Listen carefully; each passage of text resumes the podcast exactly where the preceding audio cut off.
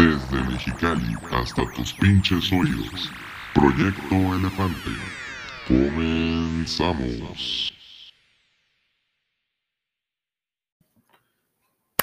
Hey, ¿qué onda amigos? Bienvenidos otra vez a un capítulo más de su podcast favorito de confianza de todo el mundo, el universo de Mexicali, de Baja California, de todo el mundo, la verdad. Proyecto Elefante.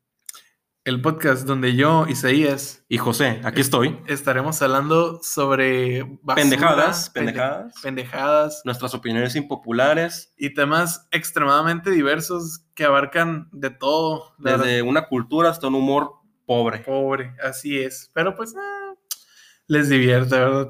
Así a Espere- nuestra- esperemos. A, a nuestros, A nuestros a nuestros trompuditos. trompuditos. Esperemos que les guste, ¿no? Jaja. Este. Ok. este. El día de hoy venimos con un episodio un poquito experimental, vaya. O sea, es una dinámica curada que ahorita les voy a contar. Yo estoy con una incertidumbre grande Ajá. porque no sé. José no sabe absolutamente nada. O sabe Sí. el tema, pero no sabe nada. Este, el tema de hoy, como ya lo pudieron haber leído, es México Mágico. Entonces, ¿Qué es México mágico? México Mágico, ¿no?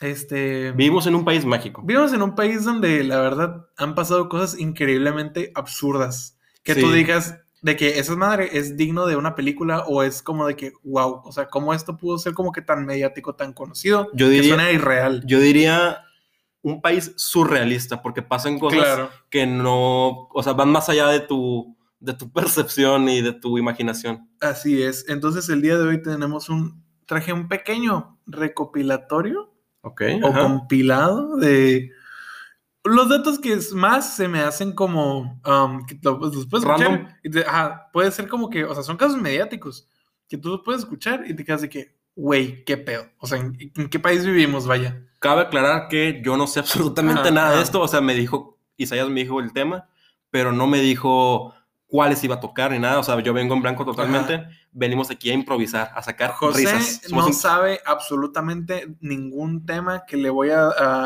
a- a contar. Entonces, eso espero que le guste, espero que no diga, ah, ya me lo sé. Este, Ok. y pues esperamos que les guste a ustedes también. Ok, vamos a hacer como que no sabemos nada. Si me, si me dices algo que no, que no con- que conozco, voy a decir que no lo conozco. Ok, la por, neta- por- la- por- por el bien del podcast. La neta sí viene un poquito detallado, pero pues bueno. Y pues antes de comenzar, queremos igual, como siempre, agradecerles por Todo el apoyo, todo el apoyo, el apoyo que le han dado a todos los episodios. Por, la por las personas que han respondido a las encuestas en el Instagram oficial, proyecto.elefante. Y por todas las que nos dejan sus opiniones, sus comentarios, temas que les gustaría ver. Y sobre todo a la gente que nos escucha. Claro. Ustedes son los verdaderos trompuditos. Y ya saben, amigos, si les gusta, pueden compartirlo con sus amigos, pueden escucharlo con su familia, novio, novia, novie, amigues, todo, todo, con quien quieran. Culo, cule. Exacto, la verdad. Bueno, pues esperemos que les guste. Ok. Ah, ok, es- esperemos que les guste y pues comenzamos. Proyecto Elefante. Comenzamos. Y bueno, amigos, como ya les explicamos, pues el tema de México Mágico Mágico México. eh, con J, con G, como lo quieran escribir, pues aquí les traemos ¿no? el compilado de los casos como que absurdos, eh, tontos, mensos, dignos de Surreales. surreales, dignos de memes, de parodias, de, de película, como quieran. Pero bueno, el, a lo que íbamos a explicarles, la dinámica este, de este episodio es que yo conseguí los... Ajá, pues hice eh, mi tarea, ¿no? Hice Isaías tarea. tuvo a bien pues conseguir ese tipo de casos y no me dijo nada absolutamente a ellos. O sea, totalmente estoy en, estoy en blanco, totalmente. Entonces, ajá, yo no le. El Jo- José sabe el tema. O sea, le dije que se preparara como que Mentalmente. a lo que iba el podcast. Pero no le había comentado ningún caso. Entonces, pues le voy a comenzar relatando uno. Este son casos, otra vez. De la son- vida real, Son ¿no? casos reales. Son casos que fueron mediáticos. Otros trataron de ocultarlos, pero. Pero- salieron Pero aquí van a saber la verdad. y aquí van a saber la verdad. Somos la voz del pueblo. Entonces, ¿estás listo para empezar? ¿Estás, Así es. ¿Estás preparado? Tengo incertidumbre, pero va. Ok. ¿Estás listo? ¿Listo, listo, listo, listo? listo? Sí, sí, sí, sí, sí, listísimo. Ok. te voy a contar el caso. Un caso que se hizo mediático, que fue pasado en los noticieros, que fue... Se hizo mucho revuelo. Sí, sí, hubo mucho revuelo por esto en el, por ahí del 2011. Este, yo tenía, salen los noticieros, yo tenía salió... 11 años. O sea, pero, y luego, lo- bueno, no, sí salieron todos los noticieros. O sea, hubo notas, hubo notas así de que de periódico, revistas, etc. Te estoy hablando nada más y nada menos que el hada del guayabo. ¿Cómo? El hada del guayabo. No sé qué es esto. Ok, Ok, empezamos bien porque realmente no. ok, empezamos bien porque no sabe nada. Ajá, A realmente lo no sé qué es. mejor, ah, espero algún, Tal vez no fue tan mediático. algún porque- trompudito este, sepa qué onda. Pero bueno, Trompudite. trompudito. Así, trompuditos. Compro- Ajá. Ok. Está prohibido ver a mis lentes, ¿ok? Porque a los que no, No. si, alguien, si alguien no sabe, yo uso lentes, entonces estoy viendo el, el guion vaya en mi celular, entonces no quiero que José lo lea. No, aparte tus lentes nomás reflejan aquí el monitor de nuestra super base. De, de nuestro super... de- de- de nuestra base de datos y, Claro, nuestro, y- claro. y, nuestros micrófonos. De nuestro nuestro- super estudio. Ajá. Ok. En el 2011, en Guadalajara, Jalisco, donde José de la Luz Maldonado Liera, Buen al, nombre. al salir de su patio donde tenía un guayabero, afirma ver lo que él describe como un destello, como el pedazo de un vidrio con la luz del sol. Al principio, al tomarlo, dice que le arrancó la pierna y le ocasionó la muerte al instante. Cabrón. Ajá, o sea, bueno, aquí me, me salté tantito, pero entonces se cuenta que este, este personaje, vaya, Esta persona. este, ¿no? José, va al patio de su Mande. casa, es, ah, qué, diver- qué divertido. Un podcast de comedia. José sale a su patio en busca de unas guayabas, ¿no? Porque pues tiene un guayabero. Entonces Sí. se cuenta, pues Sí. sí, ¿no? Este, Mismo que mandarinas. sale, entonces se cuenta que a la hora de tomarlas, ve algo ahí de que, algo Un destello, digo. un destello. Entonces se cuenta que dijo que se le hizo, pareció como un zancudo. De hecho, si, o sea, si no me creen nada, pueden ver las entrevistas, todo, nada, busquen la del Guayabo, este, noticieros. Fuente, fuentementiras.com. Fuente men- claro, este, mementiras.com. Ok. Este, entonces se cuenta que él dice que, que vio como el destello ahí, y entonces se cuenta que se acercó y pensó que era como un bicho, pero a la hora de agarrarlo, como que por accidente le arrancó la pierna. Ok. Entonces, o sea, de que... Y dijo, ay, mi dijo, piernita ah, como... no, ok, entonces no es un bicho. Y dijo, ay, mi piernita como los fetos. Dice, ay, que me quedé, que me quedé, ok. Le arrancó la pierna y le ocasionó la muerte al instante. José Maldonado se asombra al ver al hada. Después de hacer este ¿Al hada? Ajá, al, bueno, el hada. Bueno, lo más, es que él decía que era una hada madrina, entonces pues yo, Ok. yo digo que es Como la de Shrek. hada. Ajá. Ok. Entonces dice, este personaje se asombra con sus amigos, o sea, bueno, él se asombra solo, entonces se cuenta que... Le cuenta a sus amigos. Le cuenta a sus amigos, le cuenta a su familia, y entonces se cuenta que nadie le cree. O sea, de que su mamá literal le dice, ¿sabes qué? O sea, neta, deja de fumar tanto Ajá. de lo que te estás metiendo. O sea, de verdad, eso no es bueno. O sea, de que ya estás imaginando cosas. Y está de que, no, mamá, mira. Entonces se cuenta que su mamá no creía nada de lo que este le decía hasta que se le enseñó. Y su mamá le creyó. O sea, él se lo enseñó a su mamá. Ajá. Se lo enseñó a su mamá y su mamá dijo como que, "Uh, ¿qué pedo? Acá dijo, a ver. Y se lo enseñó también a sus, a sus amigos. Oye, este como que le encanta enseñar, ¿no? A, la- a todos. Sí, es bien así. Bien exhibicionista. Entonces, después de esto, decide lucrar de ello. Porque. Porque es porque mexicano. en su colonia se empezó a correr el rumor de que, este- Hay un hada, de este- que había un hada. Este güey tiene una. ajá, él, él había descubierto un hada. Entonces, se cuenta que todos, neta, todos se sacan de pedo. Eh, Y como buen país, este, cegado, Pregunta, e- esto fue en Guadalajara, ¿no? eso fue en Guadalajara, en el Pero, 2011. bueno, ¿cómo? 2011. No, no, no, pero es que suena como. Dices tú, un pueblo. O sea, es como un ejido o algo así. Ah, era una colonia. Ah, o sea, una colonia. No, me- no recuerdo muy bien el nombre. Ahorita te, te las confirmo, ¿verdad? Este, Entonces, este, como buen país cegado, la gente lo empieza a relacionar con lo divino, empieza a relacionar que, que es un milagro de Dios. Un ángel. Entonces se hace cuenta que se empieza a crear un tumulto de, pers- de personas que quieren acceder al domicilio. Entonces se cuenta que esta gente pagaba entre 10 y 20 pesos como, Barato, barato. como una, ¿cómo se dice? Ah, pero ahí- cover. ahí te va, ahí te va. Ajá, el cover para la entrada de, de, Pues, pues tipo un museo, ¿no? de ver, ajá, de ver el hada. Pero para esto, José cobraba 20 pesos por video Ok. 10 pesos por un paquete de cuatro fotos que te pasaban por Bluetooth y 20 pesos por tomar una foto tú. ¿Cuánto, cuánto? 20 pesos. Por tomar una foto. O sea, por tú tomar una foto, 20 pesos a un hada, güey. Ok. O sea, a la supuesta hada que había encontrado.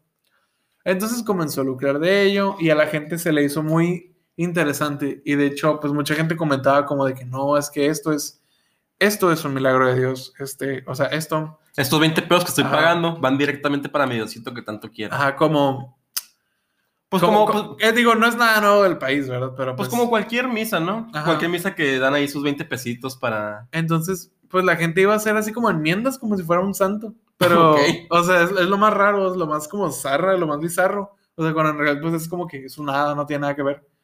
Pero entonces, pues ya. Este, ya- Ah. Y así, entonces se cuenta que fueron alrededor de 3.000 personas A la a madre. visitar esta supuesta hada. 3 mil. Y, Tres ca- mil y- cada una pagando 20 pesos Cada mínimo. mínimo. Ajá, o sea, sí pudo haber hecho una feria, güey. Sí, pues digo, 3 mil por 2. ¿Son cuánto? A ver, echa la No sé, nada. Son 6 mil. Mm. Por 20 son 60 mil. No, y en, y en ese tiempo era un dineral, no, hombre, no. No, no, no. Pues ay, el, el- el dólar estaba a 10. ¿En el 2011? Sí. No. Estaba a 13 Es máximo. 13 no estaba a 10 pesos. Bueno, X. Bueno, ¿y ahorita cuánto está? Ojalá regresara a los 13 pesos. Pero bueno, el punto es que, y de hecho en realidad era de que nomás pasabas como que al recibidor de la casa, lo, la veías a, a la pobre hada muerta en un vasito con agua, Ok. la veías y te salías. Pues, Era todo, pues digo, siento que, que, que- que valía lo que costaba la- el cover. la entrada. Pues sí, eso era todo. Y ya, y ya pues podías tomar una foto de... O sea, eso era todo como que por así así el recorrido. El espectáculo. el espectáculo. Entonces tomabas una foto, tomabas un video y ya.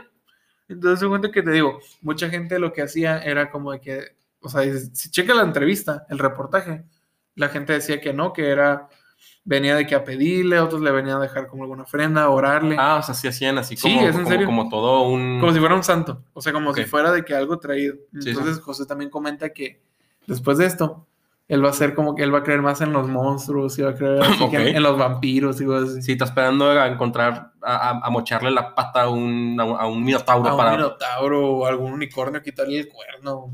Algo así. Entonces, pues, como era de esperarse, la gente terminó siendo estafada al darse cuenta que este caso pues era, era falso. No me digas eso, ¿cómo que era falso? Era falso. En realidad no era una hada. ¿Qué era? Pues era como una hada, pero de juguete. Ah, ¿cómo- cómo- O sea, O sea, es que si tú miras la, la imagen y tú dices como que, a ver, ¿qué es esto? Es una... Es un juguete de plástico de una hada, pero extremadamente chiquito porque decía que medía como de 2 a 3 centímetros. O, O sea- o sea que este güey inventó todo ese cuento. Probablemente. Ok, y, pues vendió la historia bien porque dices tú que fueron más de 3.000 personas. Sí, es en serio. O sea, de verdad, a quien no me crea, a quien piense que es, es un choro, es algo increíble. Ahí les va, ¿por qué? O sea, ¿por qué es algo tan absurdo? Es algo tan absurdo en el sentido de que... Para un- empezar, la gente que creía en el hada y dos, que le rezaba. Y, pero lo más importante es cómo pudieron cubrirlo tanto en los noticieros. O sea, cómo dijeras. Yo no me "Eh, acuerdo de eso. Es que ni yo, o sea, es que sí me acuerdo haber como que leído, pero nunca recuerdo haberlo visto. Suena como las noticias de que Jesús se apareció en un pan tostado en o, eh, en unos en unos, che- unos chetos, güey. en una mancha de aceite o algo así. Pero sí. Entonces, lo más raro es que solo apareció, que las únicas en- entrevistas, reportajes que vi eran del, del canal Azteca. Del- Ajá. Ajá, sí, Azteca. No encontré nada en Televisa. Pero... Sí, porque los de Televisa son más serios con sus Sí, noticias. claro, son un poquito más como... Bueno, tienen cajas chinas un poco más serias. A eso es lo que va a pasar ahorita. Bueno, no es cierto. A eso voy. Ok. Entonces, pues eso es todo, eso es todo, es el caso del, del, del hada del guayabo, pero Me lo, impactante es esto, o sea, cómo Yo tuvo- estaba creyendo en el hada, la neta me decepcionaste. o sea, cómo tuvo tantos días de noticia tras noticia y reportaje Y gente que fue a pagar. gente que por- fue a pagar El vato llegó en, no sé, en un suro nuevo, un suro nuevo tuneado, tuneado con- de que, el, así con, con- en las placas, helada, con cuatro y con tres. con así rayado de, de las chivas y con neón. y- Ah, porque era, porque era en Eh, Guadalajara. ¿no? te podía decir que era del América porque pues, era en Guadalajara, a menos de que fuera un traidor Exactamente. y así. Entonces, esto nos lleva al siguiente caso, donde sí es una caja china, tanto de Televisa. Pregunta, ¿qué es una caja china? Una caja china es algo así como, ahora sí que es como una cajita sorpresa. ¿Ok? O sea, es algo que hay, algo así como, mm, no quiero decir como una cortina de humo, pero mm, Ok. viene con- junto con una teoría. Te estaba hablando nada más y nada menos que el caso del chupacabras. El chupacabras. El chupacabras. Ubico el, el- el Ok, término. Ok, pero tú supiste que hubo un pánico por el, chupa- el chupacabras a los finales de 90 aquí en México. Mm, he escuchado algo sobre eso, pero no estoy muy enterado. Por favor, infórmame. Ok. El caso del chupacabras. Ok, te voy a contar el caso. ¿Ok? Ah, Bueno, pues es que no. Bueno, también cabe aclarar que no son como casos, pero si son como mm, noticias. Leyenda. No, porque pues, bueno, pues sí, pero son, me refiero a casos porque fueron mediáticos, fueron de noticiero, fueron de reportajes, etc, etc. Entonces, el caso del chupacabras comienza a finales del 89. Este, o sea, para aclarar, el chupacabras es una leyenda porque, fíjate, mucha gente también tiene este error, más que nada los gringos Ok. o gente de otros países. Pero en realidad el chupacabras es una leyenda puertorriqueña. Puertorriqueña. Ajá, no es de origen mexicano. No me la sabía. Pues sí, es de, de origen puertorriqueña. El chupacabra. El chupa... Baboni. Este... El chupacabra yeye. Este... um, Entonces de cuenta que para eso de finales del 89 sale un caso en un pequeño... Poblado. Es un pequeño poblado de Puerto Rico, no recuerdo muy bien el nombre. eh, Coma o Kuma o algo así se llama. Es- Pum. Ay, este, algo así se llama. Pero básicamente lo que menciona es un granjero, este, empezó a escuchar así como ruidos Que tenía cabras. de que es que atacó varias cosas, güey. Eso, Ok. era, eso era lo, lo, eso también casi como que lo, Atacó cabras, estereotipos, eh, cabras, gatos, perros, ideologías. claro, etc. Entonces se cuenta que reporta esto porque así es, sus cabras tenían, no tenían ni una gota de sangre, o sea, como si Ah, o fueran, sea, la- la- la- las drenaron. ajá, como si fueran drenadas. Las secaron, las dejaron secas. Entonces, esto fue un caso que sí fue noticiero, tanto, creo que me parece que en Puerto Rico y aquí en México. Entonces fue como que, oh, pues, o sea, algo que pasó, pero pues nunca se creó un pánico, porque no salió, sali- es que salieron casos en, en Latinoamérica, pues, o sea, no solo fue en México, Ah, pero, o sea, chupacabras orgullosamente latinoamericano. ajá, pero pues no nos vamos a concentrar en, en, en, ¿cómo se dice?, en otras partes, sino pues estamos hablando de México. Exactamente. México mágico. A finales del 96, a finales del 96 sale el primer caso del, del supuesto chupacabras aquí en México. Y te lo voy a contar. Ok. Estoy ansioso de saber el caso del chupacabras. En 1996, caso mediático, apareciendo en noticieros y periódicos, el caso del chupacabras, que comenzó un avistamiento en Costa Rica que llegó luego a México. El primer caso de este fenómeno fue, una, fue un granjero que reportó escuchar unos ruidos muy fuer- fuertes que provenían de su ganado. Al salir armado con su escopeta, no encontró nada más que una gran parte de su ganado sin vida. Y después de rodear su granja, no encontró nada más que unos ojos rojos mirando en el monte A la madre. y un rastro de sangre que llevaba al monte a la mañana siguiente. Güey, eso, o sea, buen pedo, me da tanto como. Pues como miedo que me cuenten eso cuando dicen de que es que yo nomás miro unos ojos, güey. Qué miedo ver unos Ajá, ojos, güey, En, la- sea- en la oscuridad, güey. Qué miedo, güey. Pues es que era, es que era como la madrugada. Este. O sea, decía que, decía que neta que era bien noche. O sea, él ya estaba durmiendo, pues. Entonces, cuando escuchó el ruido entre su, su ganado, pues él salió pues armado así como que. Ya ves que también hay gente que se lo roba y cosas así. Sí. Pues él pensó que así como de que no, pues a ver quién anda ahí. Entonces. Salió dispuesto a tirar plomo. Ajá. Y pues imagínate ver así de que un- Un- una cabra seca. una cabra. No, pues no checo que estaba seca, pero sí estaba muerta y un charcote de sangre. Pero imagínate nomás voltear y ver así unos ojos rojos y viéndote desde el monte, o sea, todavía lejos. Qué pinche miedo. Así, güey, o sea, bueno, adelante yo sí me cago, güey, me, de miedo, yo me meto y prendo todas las luces. Entonces, bueno.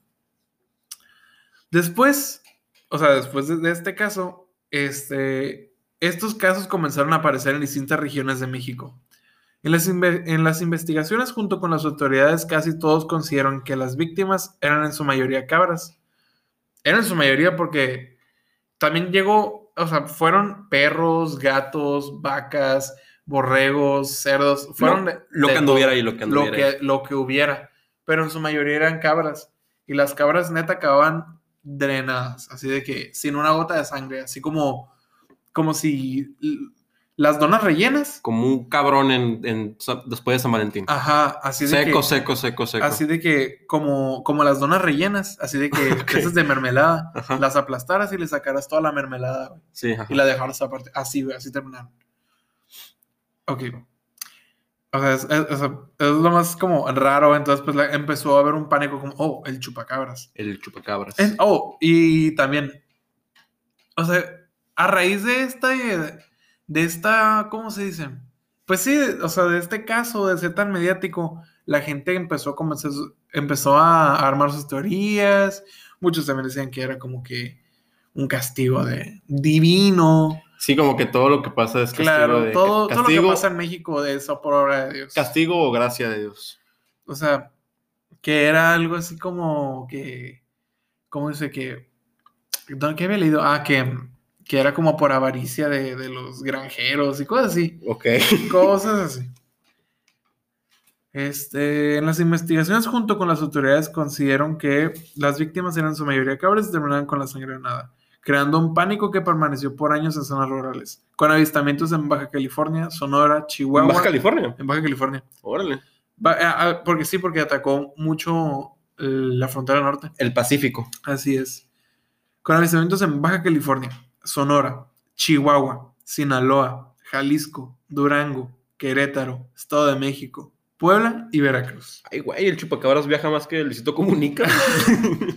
O sea, este vato fue de que se aventó un tour nacional, güey. Sí, o sea- Internacional, bueno, un tour latinoamericano. Agarró un paquete Ajá. maratón. porque también se presentaron, o sea, pues casos en casi toda Latinoamérica. El- los más sabidos pues, fueron aquí en México. Este, pero también se supone que también llegó un caso en el que atacó un humano. Ok, ¿a quién? Este, fue en Venezuela. Este, te das cuenta que el No pues, no, no, pues si le quiso chupar la sangre, pues no, no. no. No, no, no, pues no encontró nada. Saludos, Haz de Venezuela. cuenta que en una zona rural de Venezuela, un güey salió a un bar. O sea, pero hace cuenta que salió a un bar y que, se, que simplemente al, al día siguiente cuando lo fueron a buscar encontraron el cuerpo sin nada de sangre. Cabrón. Entonces, junto con toda esta ola de pánico, pues lo asociaron con esto. Pero, o sea, esto es, ahí te va porque es como que ridículo, absurdo. Ok.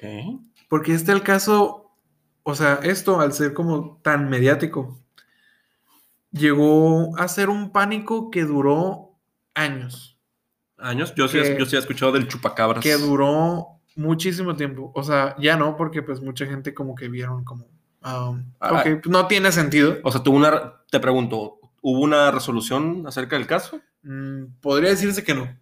Ah, o sea, no, no, no. O sea, no- nadie se explica todavía qué pedo con. ¿Qué pasó? No, Con, con- con la gente y la cabra secas. no.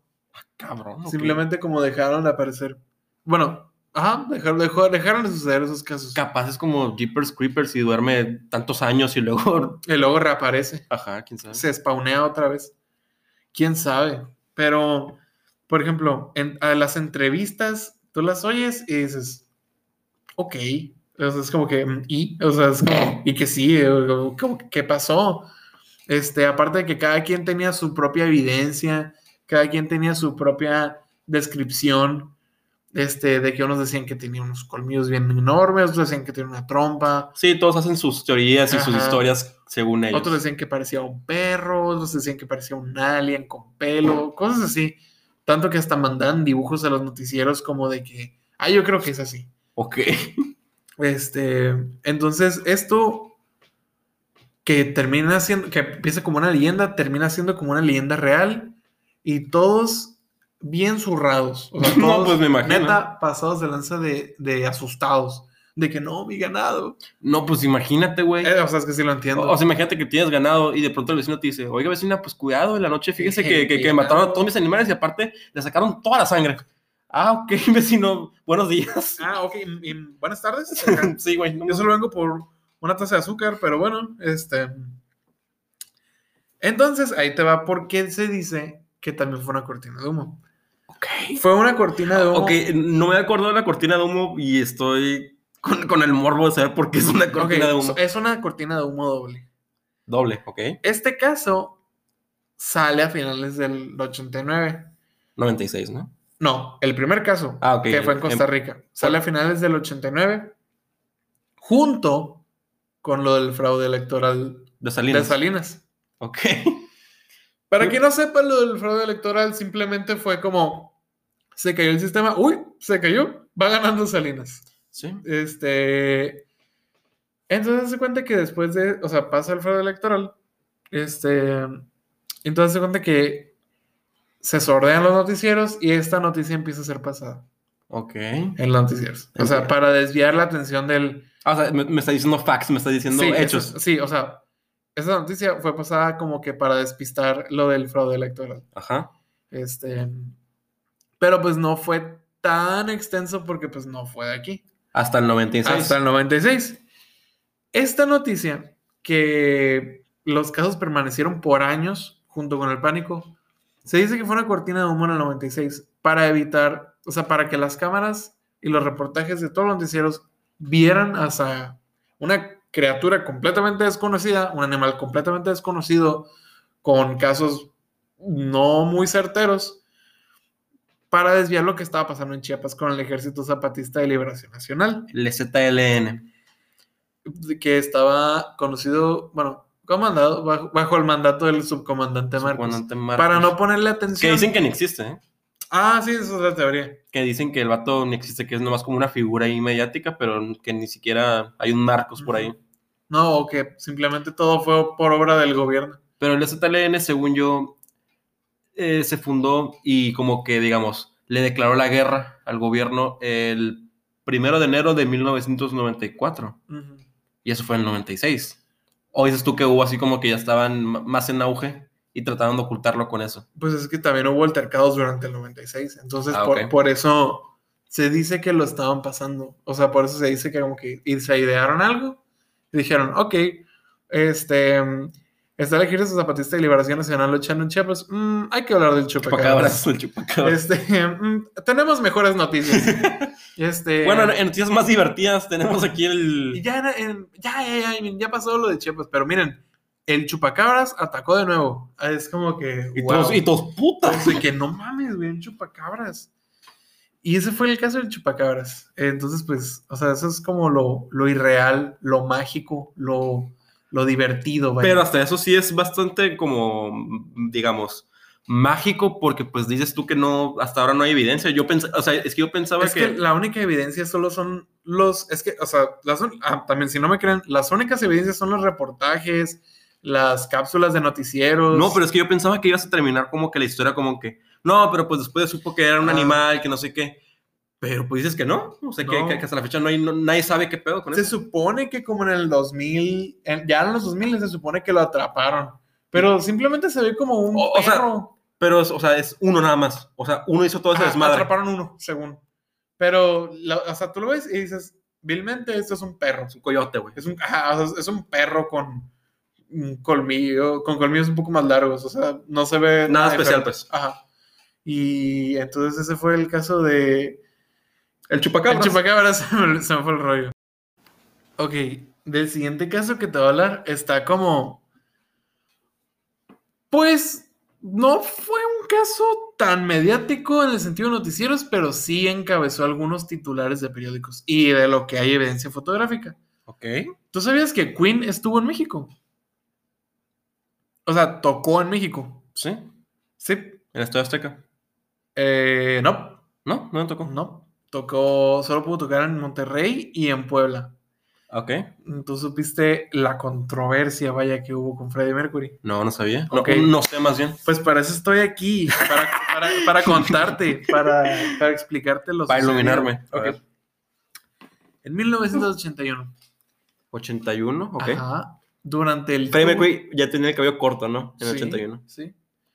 Durante, ah, pues ese tiempo, ese año, el Queen, el Queen, El, El- el bromas, el, el Queen, bromas. el reina.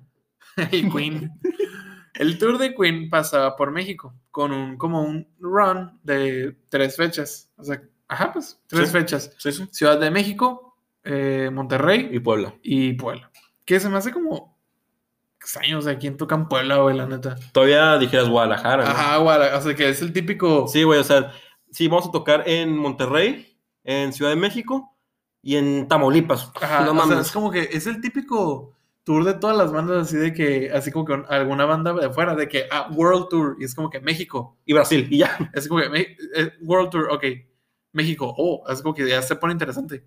Ciudad de México, Guadalajara, Monterrey, es como que, oh, sí, Sí, sí. de todo el mundo, es como de que, oh, claro. Es, ajá, oh, también siempre es así como de que una ciudad así como que les dicen como que, bueno, vamos a darle chance, y van de que San Luis Potosí o Sal- Saltillo, un pedo así, güey. Ok. Pero bueno, el punto es que hace cuenta que con este round de tres fechas, en ese tiempo todavía, para quien no sepa de rock, para quien no sepa... El rock es que- cultura. Para quien no sepa de cultura de verdad, de música de verdad, en ese tiempo todavía estaba como que, de cierta manera, um, no quiero decir, bueno, satanizado, estaba como de mal visto, pues ahora sí que la las multitudes de los chavos, ¿no? De los jóvenes. Ah, ok, y, ajá. y con música esa bien fuerte del, Sí, del- ahí- del rock. Ahí, ahí, con sus gritos con y sus con- gritos y No, eh, el, eh. el cabello largo. Que escuchen Pedro Infante, No, Manuel música- Negrete, que, que- que- música- que escuchen música de verdad, música hombre. verdaderamente se puede decir música. Pero bueno, te das cuenta que pues el gobierno de México a raíz de esto de que no querían un evento en el que pues mucha gente joven se enrollara como que por el poder del rock cancela este evento. El de Ciudad de México. Él cancela el, el evento de Ciudad de México. Entonces Queen, para esto, hospedándose en un hotel que desconozco, un hotel en la zona rosa, se dice también que, mm, pues sí que tuvieron dos días de estar valiendo madre en Ciudad de México, entonces lo que hicieron fue irse a un bar cercano, este, irse a un bar cercano donde había un piano y se dice que Freddie Mercury pasó toda la noche cantando para la gente que estuvo ahí. Güey, imagínate. O sea, ima- güey. es que la- si estuviera bien raro, así como que imagínate de que no, que. Güey, raro, es la mejor anécdota que te puede pasar. Así como un, que, día ah. fue, un día fue un bar, andaba, es más, un vato que, no sé, iba a ir a otro lado, pero le cancelaron. Y dijo, ah, pues voy a este bar con, con, estos, con mis compas. Así como que, bueno, pues vamos por una chévere. Y llega Freddie Mercury, güey, a cantar. Ajá, empieza No que- mames. que toda la noche acá, ta, ta, ta, ta, de acá. ¡Mamá! O No sea, mames. eso, o sea, pues ahora sí que como que dio el concierto y lo dio gratis. Nice. O sea, de que tocaron, tocaron. Bueno, tocó. O sea, pero fueron los de. Sí, fue Brian May y todos. Este. A lo que también. Este. ¿Cómo se, cómo se llama? Roger. Eh, Roger Taylor. Roger Taylor también dice que también hubo situaciones de como de peligro, como casi los asaltan y. Porque México, ¿no? Porque pues México. México mágico. De México mágico. Este, entonces se cuenta. Llega la fecha en Monterrey, todo bien, todo normal, hasta que llega la fecha de Puebla. Y la fecha de Puebla es un poquito más conocida por... No por lo mejor, pero... Ok. por qué. Ok. ¿A dónde me quedé? Neta. Ok. El 9 de octubre se presentaron en Monterrey, ¿no? Este. Todo bien, todo normal, hasta que llegara la noche del 17 en Puebla. Puebla. El concierto fue un caos. Fue un desmadre. ¿Por la organización o Por todo? diversos factores. Primera, estos güeyes se la vieron bien difícil por lo mismo, porque estos güeyes estaban siendo perseguidos, que los iban a asaltar, según Roger Taylor. Pero en cuestión de, de, de concierto, vaya, de logística, este, ¿cómo se dice? Los boletos fueron sobrevendidos. Hubo una organización malísima. El PA, el sonido estuvo Culero, horrible, estuvo- estaba bien culero hasta que tuvieron que poner el mismo manager, sonidista de Queen. Este, y la gente quería entrar de a huevo. Entonces, total, pasa una hora y media y el concierto comienza con Queen. El concierto empieza todo normal, La gente Ah, emocionada. la gente emocionada, a lo que Freddie Mercury dice que, hola, o sea, en, en- inglés. Hola. Dice que, dice, hola Puebla, hello Puebla, de que, are you ready to rock? Ok. Y entonces se cuenta que se dice que la primera canción fue que We Will Rock You, algo así.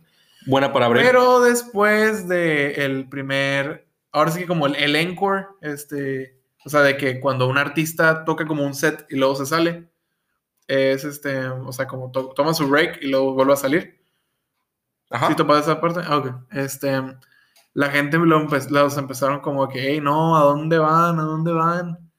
Entonces se cuenta que cuando regresaron, Freddie Mercury regresa con un, un sombrero de mariachi. Ok. Un sombrero de mariachi y unas, pues que son chaparras. Ajá, sí, sí. Y tratando de imitar a los mexicanos. Ok. Diciendo arriba, arriba, arriba. Y todo así. Ok. Haciéndolo como un. Sí, como, como, como todos los mexicanos como, dicen como- arriba. como todas las películas quieren de que México, arriba, tacos, este, Tortillas, tortillas, tequila, tequila, este, mariachi, frijoles, fiesta. Este, entonces a lo que fiesta, salsa quinceañera. baila, siente el ritmo. Ven conmigo. Si eres, si sabes de qué, de qué estamos hablando, Deja tu like. deja, de- deja tu like y eres una gran persona. Continúa, por favor. Este, ok. Eh, después de esa pequeña intervención, ¿no? este, volvemos a al tema. Este, entonces la gente se lo toma mal y los empiezan a agarrar a zapatas. ¿Cómo, Les, cómo- les- cómo les empiezan, les empiezan a, a- a- ¿Aventar? a aventar los zapatos. Qué desperdicio, ¿no? Pues sí, o sea, imagínate ir a un concierto y quedarte No, o un zapato. ¿Te vas a regresar descalzo? ¿Qué chingados? A lo que Freddie Mercury se enoja.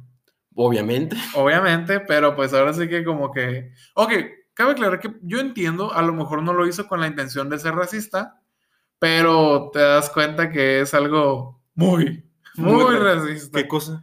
Llegar con un sombrero mariachi, y- o sea, una banda inglesa llega, se pone su sombrero de mariachi y lo único que dice es arriba, arriba, arriba. O Sí. sea, sí, ok, sería divertido y tal vez no lo hizo con esa intención. Sí, es como si tú fueras a Inglaterra y digas, water, water, Ajá. y con los dientes amarillos. De que, hoy, ok, hoy, Tuesday, Joseph, it's Tuesday. it's Tuesday. Entonces, te digo, a lo, que, a lo que la gente se lo toma mal, lo ve como un estereotipo muy racista. Este, entonces, a Queen le sigue valiendo, termina tocando un set más o menos de media hora. Se despiden. Y bueno, pues te voy a decir lo que dicen en, en español. Este, dice de que buenas noches, Puebla, muchas gracias. Eh, bola de. O sea, pues que pues ya ves que tiene un sentido como. mm, tiene un significado como. Pues parecido, o sea, motherfucker, o sea, hijos de su madre, hijos de la chingada. Ok. Dice, este, gracias Puebla, buenas noches, hijos de puta, hijos de la chingada, hijos, de, Good de night, su madre.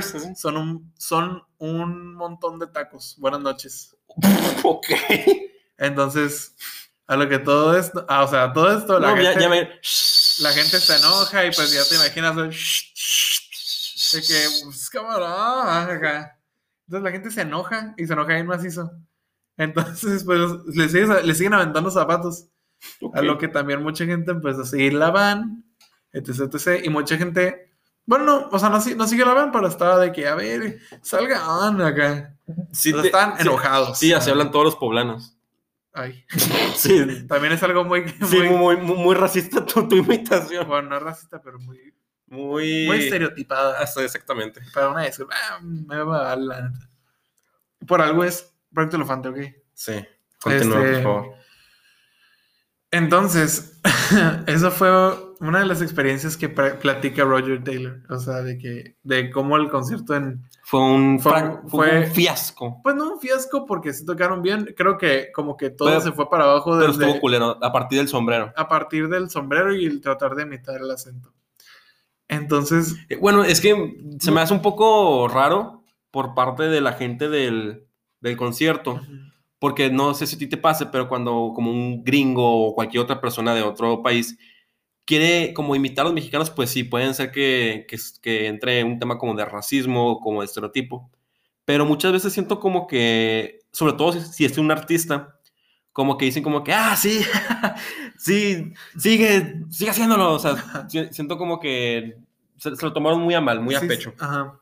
O mucha, es que simplemente mucha gente como que, o sea, muchos artistas como que de fuera nomás dicen como que hola o muchas gracias. Sí, cosas sí, así, sí. güey. Este, pero llegar con un sombrero mariachi a, a Puebla y... Sí, está, la, digo, para empezar ni es Guadalajara. Ajá, para y no empezar. estar de que arriba, arriba. es como, y decirle a la gente como que, ah, son un montón de tacos. Sí. Algo muy Sí, racista. sí está de la verga. Este, entonces, pues, esa es la presentación más conocida de Queen aquí en México. La de Puebla. No porque fue un concierto memorable, sino por el, el extremo caos que se vivió ese día. Este, de hecho, si buscas también así de que, o sea, pues, imágenes, salen imágenes del... Ah, no fue tan mediático por el sentido de que no pues, tuvo noticieros, pero sí fue un caso que salió en varios periódicos. Como de que, o sea, Queen dejó boquiabierta a la, a la- al público o algo así, a los espectadores. Por lo mismo, porque como no querían que hablaran de rock y cosas así, pues Sí, no sí. lo pasaron a noticiar. Ajá. Y ese fue El caso de el Queen. caso de Queen en Y México. Puebla. En Queen y Puebla. Este, puedes buscar las imágenes y hasta te sale. Quise investigar un poquito más porque había, era como alguien relata la historia de cuando se lo encontró como en el aeropuerto de como de Monterrey o algo así. Encontré una, una imagen, pero pues ya no le seguí. Este, y así se fue el caso de Queen y Puebla. Qué feo. Qué feo por ellos. Y el siguiente caso que te voy a contar, el último, no sin antes hacer unas menciones honorables. Honoríficas. honor- honoríficas. La primera viene siendo. Este es un caso que la verdad no voy a entrar en detalle. Mucha gente ya lo sabe, Ok. que es el caso Paulette. El caso Paulette, en el sentido de que es absurdo, es que nada tiene Es que- sentido. O sea, de verdad es una No. mentada de madre a, A la, la- la- a la- a inteligencia de la a- a gente. o sea, inteligencia. O sea, es una mentada de madre a la gente. O sea, es como de que, oye, una niña está perdida, está desaparecida. Vamos a buscarla. Vamos a buscarla. Días después. Ah, estaba aquí en la. No, no, y deja tú eso, o sea, gente que iba y se, se dormía en la cama, o sea, familiares, se dormían en la cama de la niña, la buscaron un chorro, le echaron la culpa a las, a las ¿cómo se llama? A las, a las mucamas. Y luego de que días después, Ah, no, o sea, como, este, pues, o sea, como registran una salida de los, de los, de la mamá o el papá o de los dos en la madrugada y a la mañana siguiente, ay, mira, sí, sí está el cuerpo aquí, está entre la, mm, el mueble y los dos colchones, aquí está. Y, No mames, sí, no mames. O sea, es como que, es una mentada ah, madre. neta, o sea, como después de que tuviste entrevistas ahí mismo, eh, familiares se quedaron a dormir ahí mismo. No, y aparte. Lo acaban de encontrar, o sea, no sintieron nada. Y aparte fue un pedote, o sea, realmente de los que me dijiste yo ni, ni enterado, ni para nada.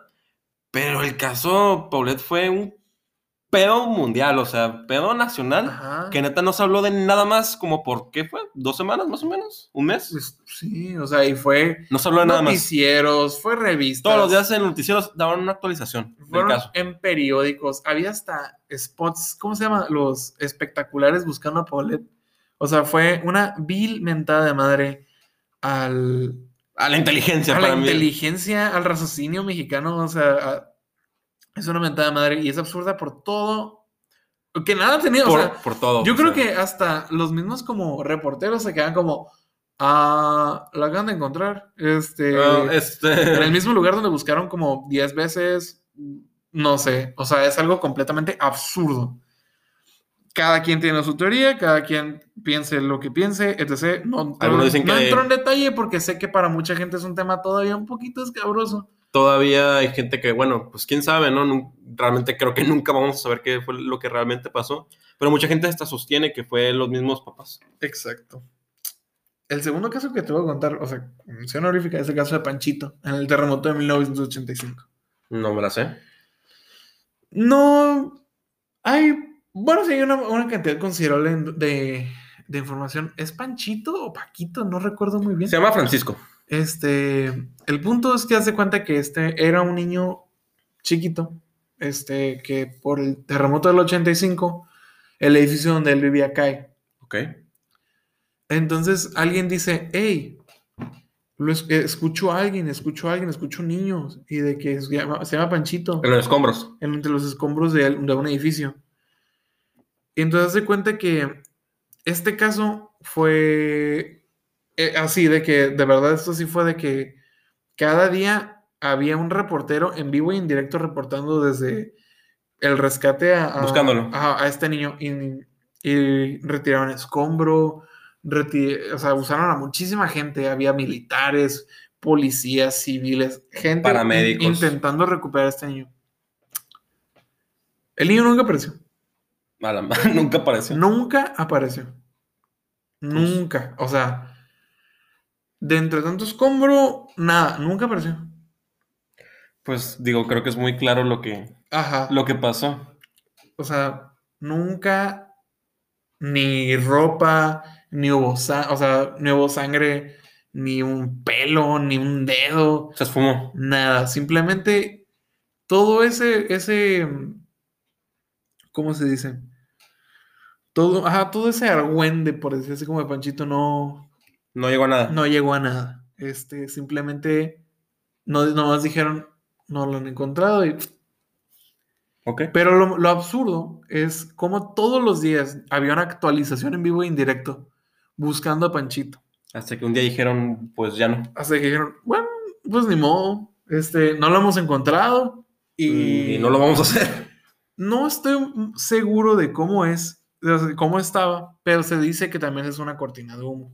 Cabrón. No recuerdo por qué. No, no sé por qué. Pero también es un tema de cómo todos los días había, había una actualización buscando a alguien que de verdad no existía, no podía ser encontrado. Cuando pudo haber más noticias como de que, o sea, de trabajo, pues como por decir público. Pero no, querían encontrar a un niño del que ni siquiera sabían que Nada. estaban seguros, que estaban ahí dentro. Nunca hubo, pre- Nunca- pre- pregunto, ¿nunca salió un reportaje con la mamá o algo así? Nada. O sea, simplemente era... Simplemente estaban buscando a Panchito. Y llegamos al caso final. Este es un caso ya también muy conocido. Es un caso que tú dirías, qué caso tan bizarro, tan, de, tan de película, Ok. tan... Te quedas como, ok, este es México Mágico. Te Ok. estoy hablando del caso del cobalto 60. sí lo conozco. ¿Sí lo conoces? El que pudo haber sido la peor catástrofe más que Chernobyl del mundo. Este o fue sea. el Chernobyl mexicano. Mucha gente ya lo va a conocer, mucha gente tal vez no, pero por eso se los voy a contar un poco resumido. Ok. Este es un caso de un. Una. No un pues, desastre, más que nada una Pues- contaminación nuclear Radi- radiactiva. ra- ¿no? radioactiva que es de la, de la misma magnitud que Chernobyl. Según yo era más, ¿no? Según yo es de la misma, pero... O sea, fue como el Chernobyl mexicano, de Sí. tanta radiación que hubo. Lo que pasa es que un, un hospital en Ciudad Juárez en 1977 compra una máquina para... ¿Cómo se llama? Para, para el tratamiento de tumores este, a base de radiación. Este, esta máquina contaba con el, es un isótopo, este, creo, este, el isótopo del cobalto 60, que es increíblemente radioactivo. Esta máquina quedó abandonada por seis años, ya que no se encontró un, ¿cómo se llama? Un especialista en tumores, alguien que trabajara con este tipo de materiales. Entonces, esta máquina quedó abandonada en un sótano como por seis, siete años. ¿Qué es lo que pasa? Llega el conserje, llega el conserje de, del hospital, ve la máquina y dice, hey, esta máquina la usan. Y alguien dice, no, no la usamos. Ok. Lo que hace este güey es subirla a su camioneta y se la lleva. Y Nice. Así de que, y le valió madre toda la protección, le valió madre. Sí, o sea, nomás la, la, la echó, la sube su pickup y se la lleva por toda la ciudad irradiando. El Para, para el- venderla como el a- cobalto al kilo, 60, ¿no? Tengo sí, entendido. El cobalto 60 irradiándolo por toda la ciudad Juárez. Y por toda la ciudad Juárez, por toda la ciudad Juárez. Llevándola a una desmanteladora y vendiéndola por, ¿Por como, kilo? com- por kilo como chatar. Así vilmente. Ah, ¿qué es esto? Una máquina que estaba en, en, en un hospital, no sé ni qué sea. No sé, es fierro, dame mis No 500 sé, pesos. dame lo que sea, dámelo. Entonces esta máquina increíblemente radioactiva la, es fundida y se vuelven varillas de construcción. Este, entonces, o sea, nadie se había dado cuenta de esto. Entonces se cuenta que estas varillas son pues almacenadas, pero a la hora de que un camión, o sea, es trasladado, o sea, están trasladando esas varillas y pasan por un, es como un laboratorio de, mm, como de, pues ajá, como de radiación, de experimentos nucleares en México, empiezan a, la alarma como de radiación empieza a sonar tanto, es como que detienen el camión y dice como que, hey, o sea, te estás dando cuenta que estos materiales, esos materiales están irradiados, es como que, ah, no, entonces se cuenta que se hace toda una investigación de, de dónde, de dónde provenía todo esto. Entonces, pues, se dieron un pasote para atrás y se dieron, o sea, fueron hasta a dar a que era una máquina completamente abandonada con un isótopo increíblemente radioactivo que nada más un güey la vendió por kilo y se hicieron todas esas varillas de construcción.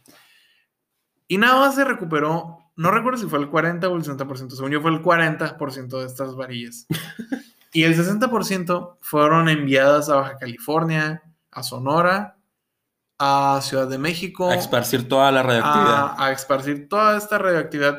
No llegó a todas las partes de, de- de- de México, pero solo se recuperó ajá, el 40. Entonces, probablemente si eres del, principalmente del norte, de algunas partes como creo que Jalisco y, su- y Estado de México, pues eso, es- eso es el centro, ¿no? Más o menos. pero no llegó tan allá. Ok. Pero si eres de esos estados que acabo de mencionar, hay una probabilidad de que tu casa o parte de tu casa esté hecha con varillas Radioactivas. radioactivas. Este Y pues, bueno, y pues si tienes un, y este este ¿cómo un sexto dedo o, un, o un tercer brazo, no sé, pues mándanos saludos o contáctanos. Así es. Y pues ese es un caso muy conocido, ese es un caso que es Que- absurdo, Que- realmente Que, es- justamente es lo que te iba a decir de México Mágico, que digo, como algo tan delicado como lo es la radiación fue un, algo que simplemente fue vendido al kilo. y fue esparcido, así de que, o sea, simplemente porque alguien dijo, yo no sé qué está pasando, así de que, no tengo ni idea de qué es esto, vamos a venderlo por kilo. Es absurdo porque parece una historia como que te lo hubiera contado un niño, así como de que, ay, vendieron una máquina radioactiva y, y, y se la llevaron y, y la hicieron eh, varillas y hicieron una casa. Así. Pinche chavo el 8. Es como, güey, o sea, es- neta, es un caso increíblemente bizarro que de- tú puedes decir, wow, eso es México Mágico, es una película, es una miniserie. No, y aparte, pues los del hospital que le dijeron, ah, pues llévatelo, güey. Pues, llévatelo, no me importa. Este, y así, fue un caso sordeado, la verdad, Sí. que solo se supo años después como, ah, oye, mm, hace, hace cinco años irradiaron la ciudad, mm, ¿tienes algún mm, cuarto pezón? Este, ¿Tienes Un tercer ojo. un tercer ojo? Eh, ¿Tienes cáncer o algo así? Porque, de hecho, salieron, creo, me parece que salieron algunos casos como De cáncer, ¿no? de tumores, de cáncer, de que las casas estaban dañadas, este, de- y así. Entonces, pues, después de darle todo ese seguimiento a- y encontrar todo el backstory de las varillas radioactivas, es como, pues, no nace, pero pues eh, se desarrolla todo este caso del cobalto 60. Y con esto hemos acabado, El México Mágico. hemos acabado los casos de México, México. Teorías, bueno, no teorías, como sucesos absurdos. sucesos absurdos, increíblemente eh, surrealistas. O sea, que tú dices como, ¿qué pedo? Este, y pues sí, esos fueron los casos y esperamos que les haya gustado. Este, la verdad estuvo divertido. saber que José no sabía nada. Sí, realmente no O sea- nada. El- de hecho, el, el de los cuatro que dijiste, nomás conocía el último, el de Cuarto de El Senta. cuarto sesenta. Y muy por encimita, ¿no? No es como que me sabía la historia completa ni nada. Eso, eso estuvo divertido, la verdad. Este, a ver si a José le toca algún día prepararme un episodio a mí. No, Bueno, es que José no, se- José no hace su tarea. Este, ajá. pero, Yo nomás hago la tarea de la escuela. pero sí. Entonces, pues, esperamos que les haya gustado. Pero antes de despedirnos. Cabrón, te bien fuerte. Ay, perdón, es que me pegué así en el pecho. Este, antes de despedirnos, No se vayan. no se vayan, por favor, por favor, no se vayan. Les hemos regresado con la sección de recomendaciones, así que vamos a pasar a ella. Recomendaciones.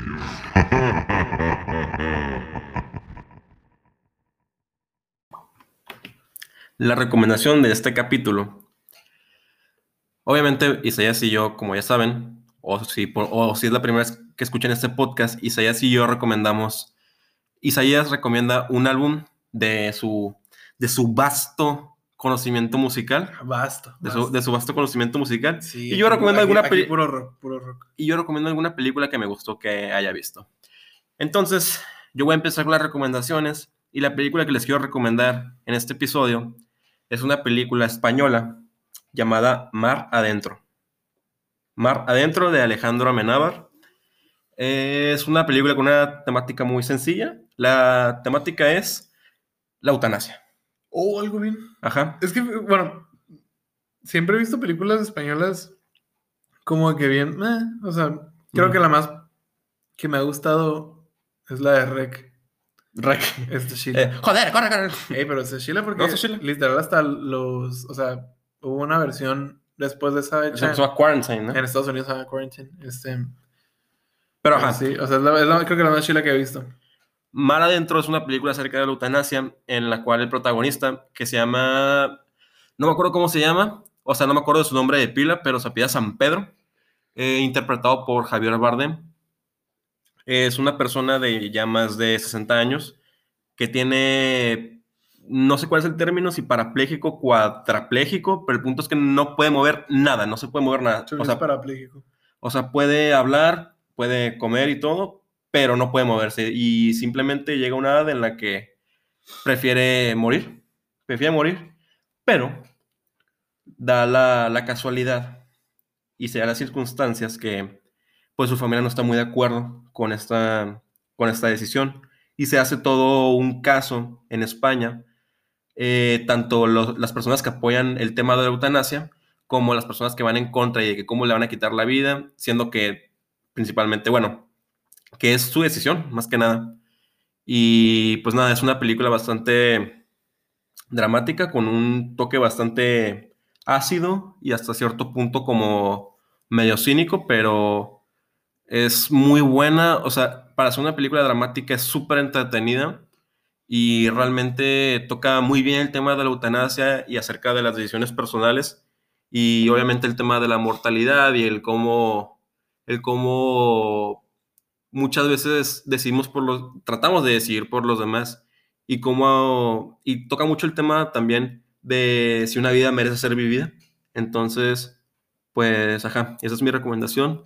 Mar Adentro de, de Alejandro Amenábar, no recuerdo, es creo que el 2004, por ahí. Ganó un premio Goya a Mejor Película, que es como los Ariel del cine español. Pero, ajá, Mar Adentro, muy buena película. Eh, si están a favor o en contra de la eutanasia, creo que eh, es una buena película como para informarte, como para saber un poco más del tema de la eutanasia. Y pues nada, esa es mi recomendación de el día de hoy. Isaías, ¿cuál es tu recomendación? Mi recomendación. Ok. Pues me voy a ir otra vez. Este. Ya, ya sé que también me falta recomendar bandas como que hispanohablantes, ¿verdad? Pero últimamente, en la semana he estado muy.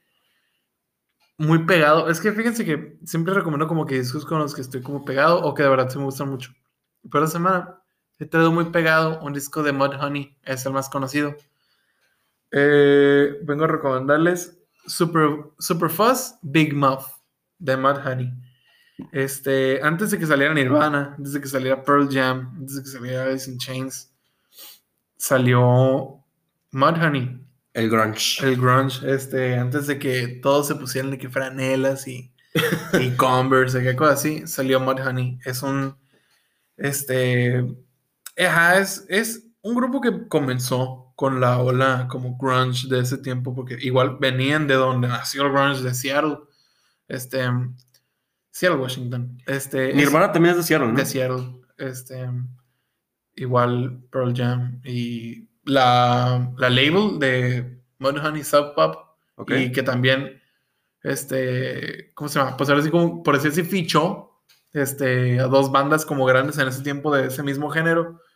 Sub Pop, este, salió, este, Mudhoney y salió Nirvana con Bleach y Mudhoney salió con este disco, Superfuzz Big Muff si alguien es fanático como de las guitarras como extremadamente distorsionadas por un pequeño pedal de transistores eh, haciendo este sonido tan ¿cómo explicarlo? ¿Característico? Ah, sí, pero ese sonido tan cochino ok. y este distintivo de Tan pues, sucio, tan... tan, tan sucio de un muff. Este, mm, si les cae el garage, el, el rock, el punk, este es un disco extremadamente recomendado. Porque mm, si bien como que marcó como que las, las bases de lo que es tanto el noise rock al, ¿cómo se llama? Al grunge. Este, es un disco, pues, mm, no está tan divertido escuchar, pero creo que, Ok. creo que lo escuchas más como de que, oh, ok, o sea, si quieres descubrir una banda nueva, si quieres descubrir como que un sonido nuevo, si quieres descubrir como que algo divertido, o sea, algo como, Un viejo nuevo sonido. ah, un viejo nuevo sonido, ese es el disco que debes escuchar. Si te gusta así como que el- el- las guitarras fuertes, este, canciones sencillas, El rock. el rock, vaya, ese es el disco que yo te recomiendo. Este, Mudhoney es una muy buena banda. Este, son... La primera canción, Touch Me I'm Sick, es una de las canciones creo que más conocidas de la banda. Este, pero esta canción a lo mejor y mucha gente la debe haber escuchado porque ha salido en películas, en videojuegos, Yo ahorita la escuché y no la reconocí. pero... Aclarar. O sea, cuando escuchen el coro van a decir como que, oh, es esta canción.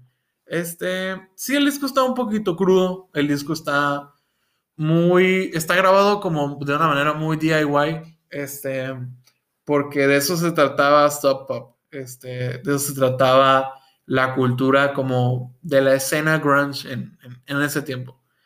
Este, pero sí, la verdad, escúchenlo, es Ah, está la versión deluxe y está la versión normal. La deluxe son como compilaciones de en vivos que también hacen, suena todavía un poco más cochino que en la versión, Ok. o sea, de que en el álbum como grabado Más ya, macuarro. ya de estudio y se ha hecho en presentaciones es como, wow, o sea, es una Un desmadre. es una bandota, es, una, es un desmadre. Pero es el disco más característica, de- característico de la banda. Es un disco parteaguas para muchos géneros, como el noise rock, el garage punk, el, el punk, el grunge. Este, es un disco que lo empezó todo. Entonces, es mi recomendación en esta sección mamadora que tanto queremos nosotros, que le, Nosotros- echamos, le echamos muchas ganas y muchos no la escuchan. Nosotros nada más. Este, sé que hay unos cuantos que sí la escuchan y pues les agradecemos, les mandamos un abrazo. Y pues Hasta aquí el episodio del día de hoy. esto ha sido todo por, por hoy. Ha sido todo por nuestra parte. Ha sido todo por nuestra parte. Es todo de, de sus podcasters favoritos. Este, y pues nada, nos vemos en otro, nos vemos, nos, Nos escuchamos. nos, escuchan, eh, nos escuchamos en otro capítulo. Saludo. Muchas gracias a todos los que siguen escuchando el episodio. Compártalo con tus amigos. Y no se equivoquen, no escuchen otros podcasts, solamente escuchen este. Solo escuchen este que es el mejor de todo México. De hecho, no necesitamos como la aprobación de nadie. No sabemos que es el Sabemos que es el mejor. de México. Si les gustó, recuerden compartirlo. Nos ayudarán muchísimo compartiendo el episodio. Eh, Ah. poniéndonos, poniéndonos historias, diciéndole a sus amigos. Si alguien le dice, hey, recomendame un podcast, Proyecto Elefante. No hay más. que- y igual agradecer todo el apoyo que nos han brindado y esperamos que siga siendo así. Un saludo, un abrazo y pues gracias. Chao. Hasta luego. Esto ha sido todo por hoy. Sintonícenos en el próximo episodio de Proyecto Elefante.